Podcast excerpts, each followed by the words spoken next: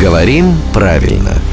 Здравствуйте, Володя. Доброе утро. Тут, значит, у меня случилась переписка с одной знакомой, которой я давал рецепт приготовления там одного блюда. И она говорит, слушай, ну, пишет мне, что-то как-то не то, вот не так вкусно, как у тебя. Я хочу ей написать «соблюла рецептуру», а потом думаю, «соблюла» какое-то слово «соблюла». Соблюдила как? Вот, ну, соблюдила, ну, нет, точно нет. А соблюла вроде да, а Блюла как-то- ли ты рецептуру? Да.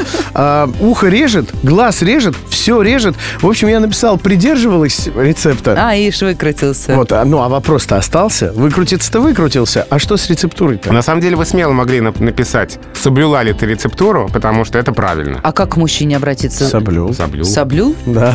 Даже Соблю? какое-то вообще все не русское сейчас Но пошло Ну, я могу вообще. понять, почему это режет э, глаза, уши и прочие органы. Ну, наверное, не очень благозвучное сочетание, Ну да, да, звуков на- там. блю, в смысле голубой. Да вот вы про это, да? Нет, не про это. Нет, не А, про это. Не про это. Но тем не менее, э, несмотря на все наши ассоциации, подозрения, сомнения и прочее, э, это правильная Соблюла. абсолютно грамматическая норма. Соблюл, соблюла. А если я вас спрошу, Рубен и Ева, соблюли ли вы Ой, рецептуру? Лёли.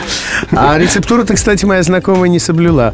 В смысле, нарушила. Пропорции ингредиентов такие и надо. А главному редактору «Грамоты.ру» спасибо, мы говорим ежедневно. Этот день не исключение. И также ежедневно по будням выходит в эфир рубрика «Говорим правильно» в 7.50, в 8.50 и в 9.50.